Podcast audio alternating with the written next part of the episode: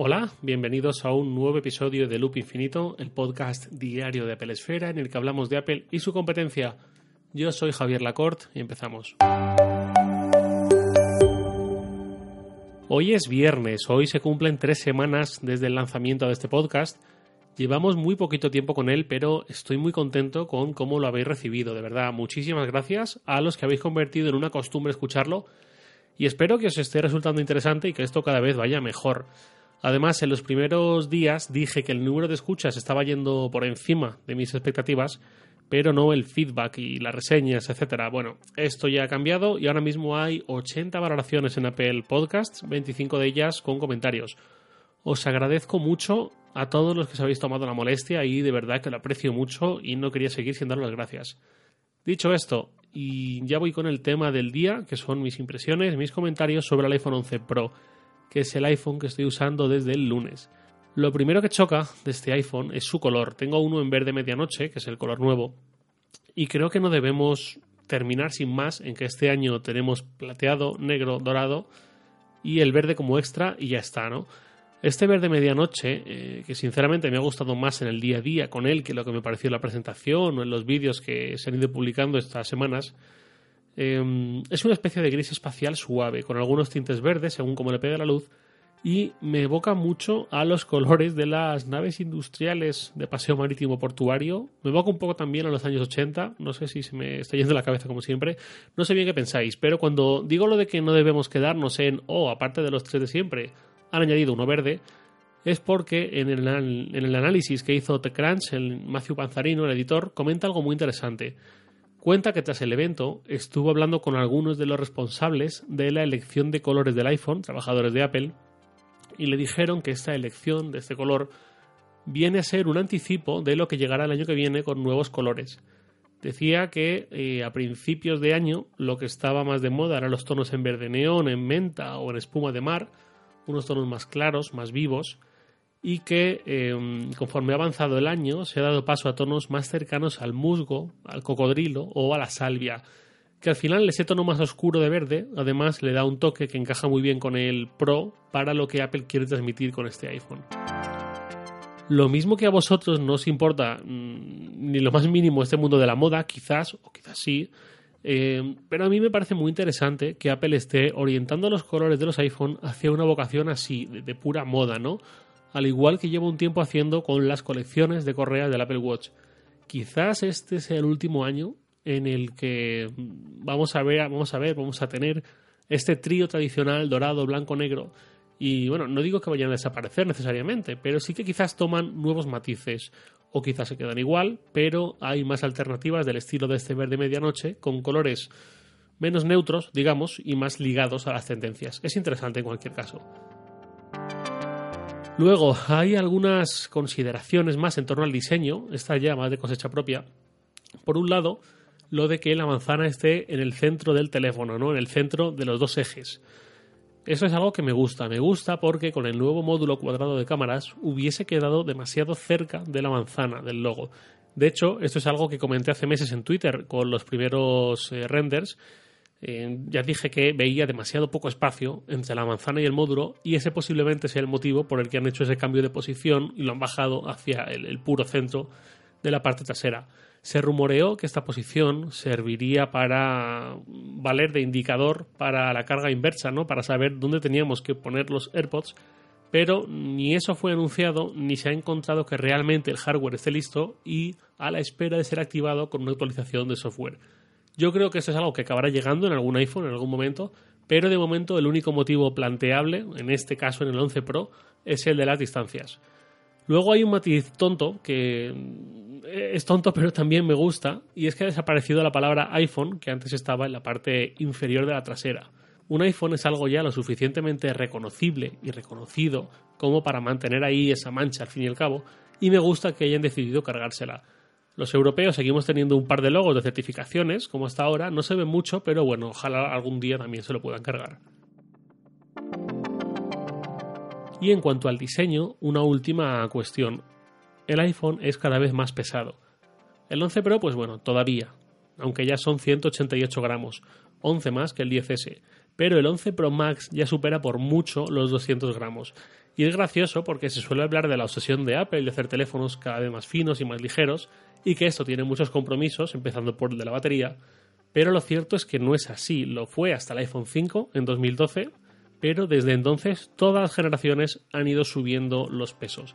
Si os interesa mucho este tema, me lo decís y un día hago un episodio concreto sobre esto. Pero bueno, no es un drama en cualquier caso este peso, no me resulta incómodo, pero si alguien viene de un iPhone 6 o algo así, que son teléfonos muy ligeros, pues quizás le choque. Y sobre el diseño, poco más. Al final es un iPhone, es muy reconocible, se han mejorado varios aspectos y a mí me sigue pareciendo lo más bonito, equilibrado y compensado que hay en el mercado.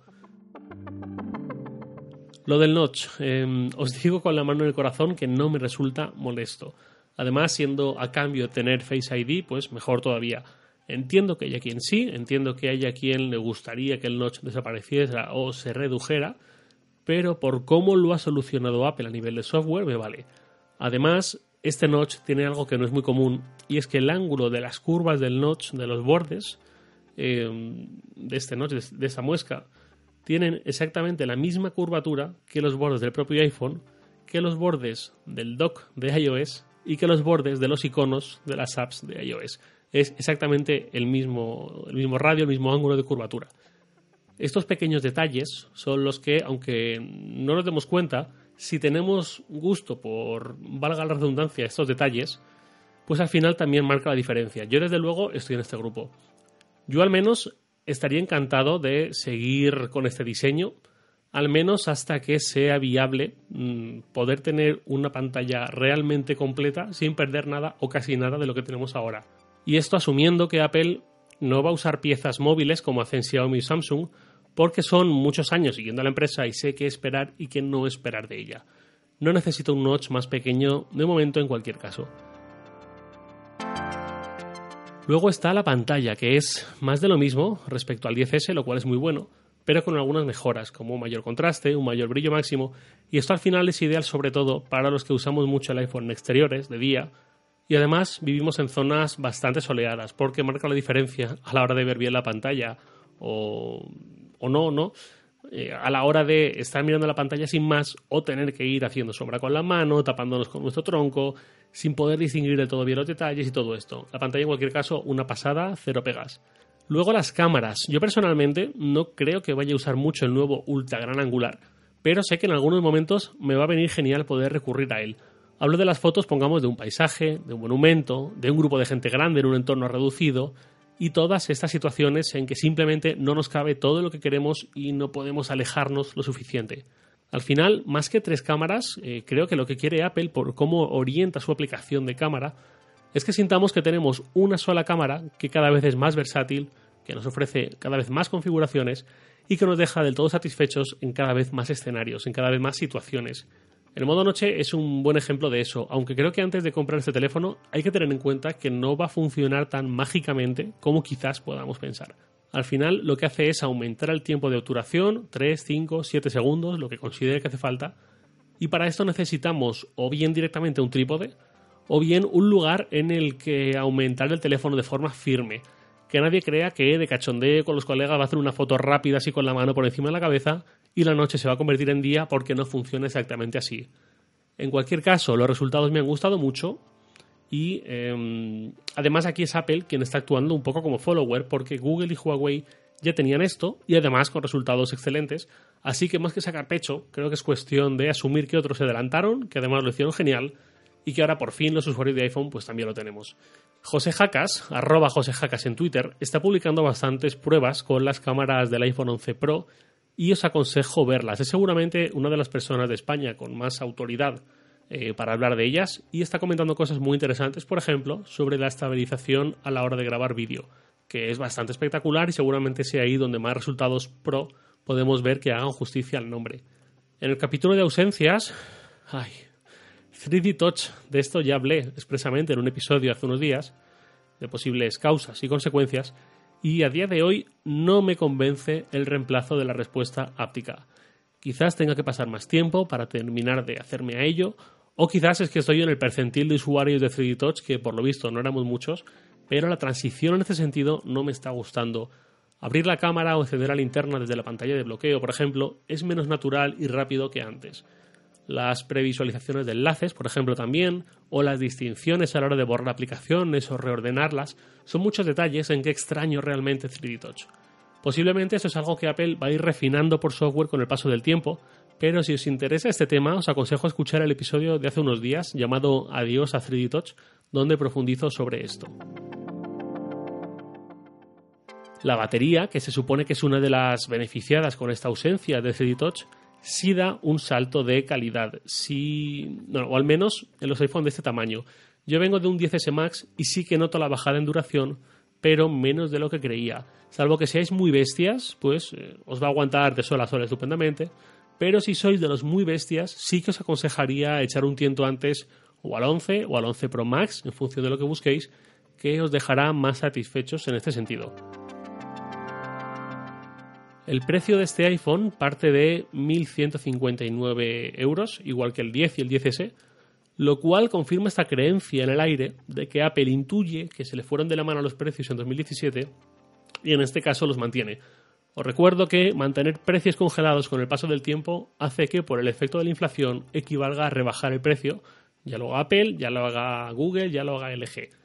Sobre el precio creo que hay varios factores más a tener en cuenta. Por un lado, lo que comenté en el episodio, eh, el naming del iPhone, llamarlos así 11, 11 Pro y 11 Pro Max, creo que es un acierto de cara a plantear que el iPhone base de este año es el 11, al contrario de lo que pasó el año pasado. Y lo de usar el apellido Pro creo que es otro acierto de cara a hacer sentir que estamos ante un equipo Pro y por lo tanto merece la pena el sobreprecio si realmente buscamos algo más que lo que ofrece el iPhone 11. En cuanto a pantalla, en cuanto a acabados, en cuanto a potencial, en cuanto a cámaras, o por qué no, en cuanto a sensación de exclusividad, que ya os digo que yo no me incluyo ahí, pero con Apple es algo que ocurre.